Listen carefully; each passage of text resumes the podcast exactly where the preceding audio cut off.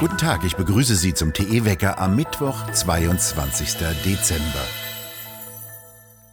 Deutschlands bekanntester Virologe wurde von seiner Universität rausgeworfen. Die Martin-Luther-Universität in Halle hat gegen Alexander Kekulé eine vorläufige Dienstenthebung ausgesprochen.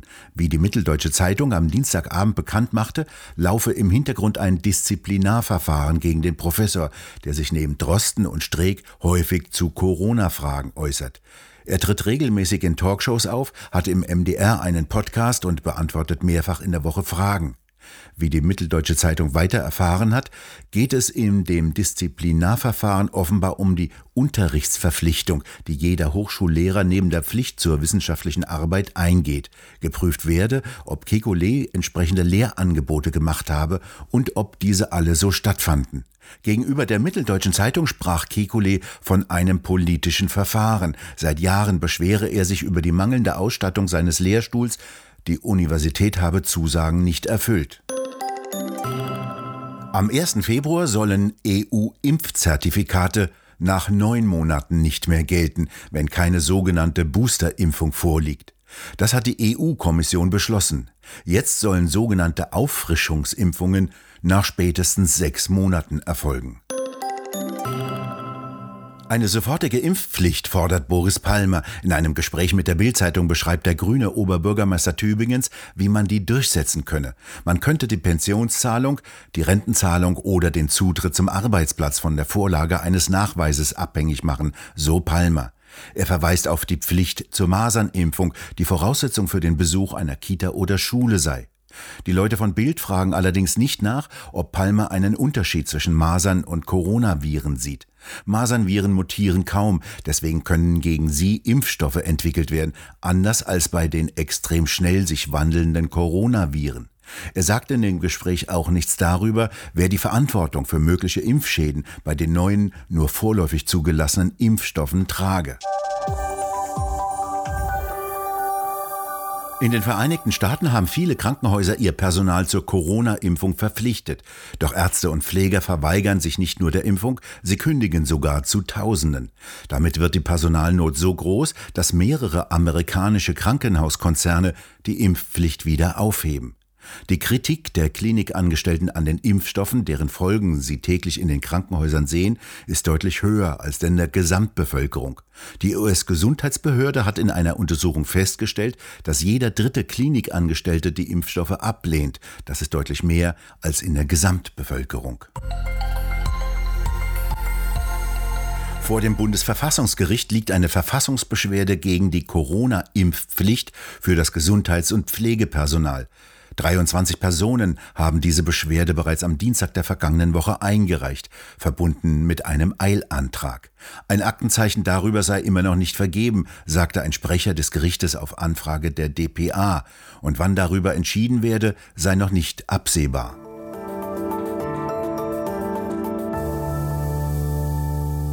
Die Urteile der Verfassungsgerichte der EU-Mitgliedstaaten können übergangen werden. Das sogenannte EU-Recht stehe über dem Recht der einzelnen Länder.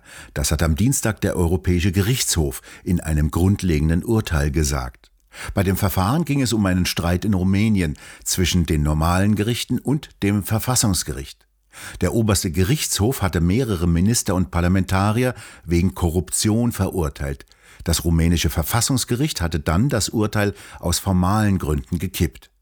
Darüber verjährten die Strafverfahren. Rumäniens oberster Gerichtshof fragte daher den Europäischen Gerichtshof, wem er folgen müsse.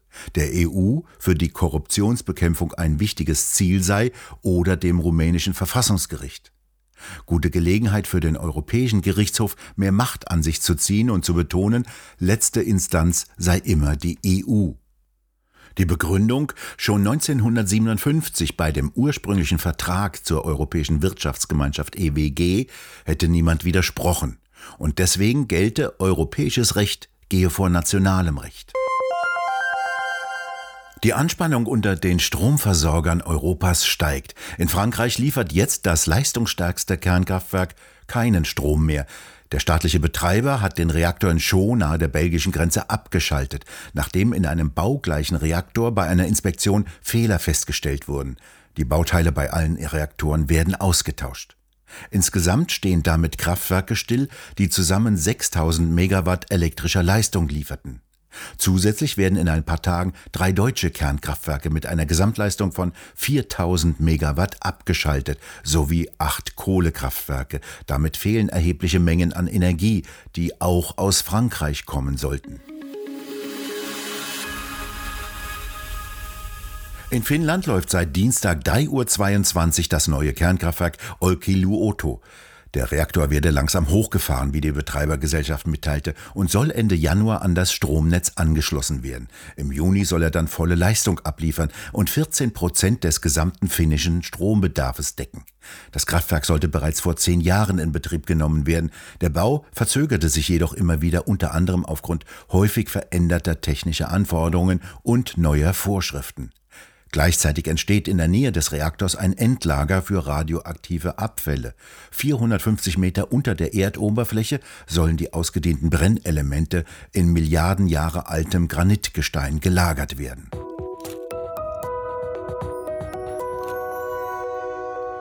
Es gibt sie noch, die guten Nachrichten. Also denn.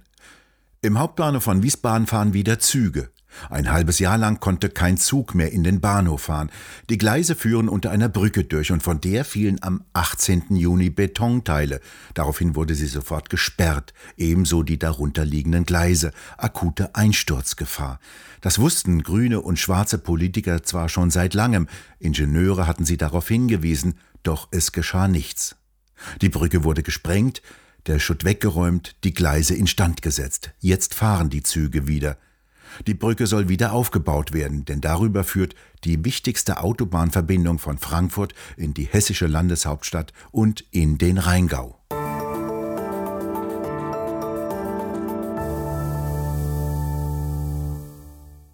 Stefan Peto blättert für uns wieder in seinen Annalen, was denn los war im Jahr des Herrn 2021.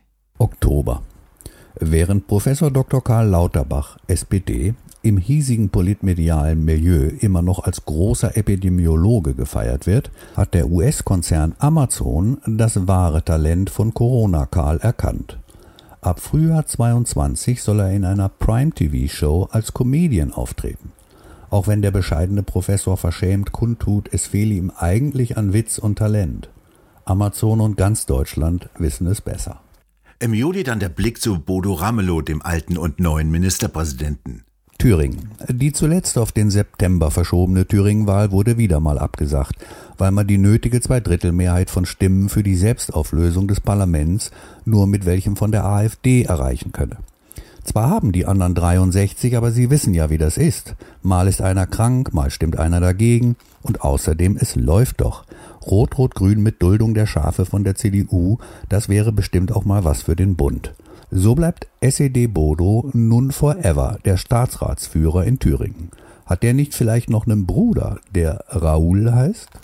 Besonders zittert Stefan Peto natürlich mit der frisch gebackenen Bundesaußenministerin Annalena Baerbock mit. Am Ende wollen wir noch die Dolmetscher von Annalena Baerbock in unser Abendgebet einschließen. Denn die müssen alles geben, um einen Handelskrieg oder sogar den Dritten Weltkrieg zu verhindern, indem sie Annalenas Tiraden gegen Xi und Wladimir so gut wie möglich abmildern. Der Meister der kurzen satirischen Protokolle über den kaum mehr zu überbietenden Wahnsinn höchstpersönlich, Stefan Peto. Ihn lesen Sie jeden Sonntagmorgen in seiner Blackbox, der satirischen Sonntagskolumne.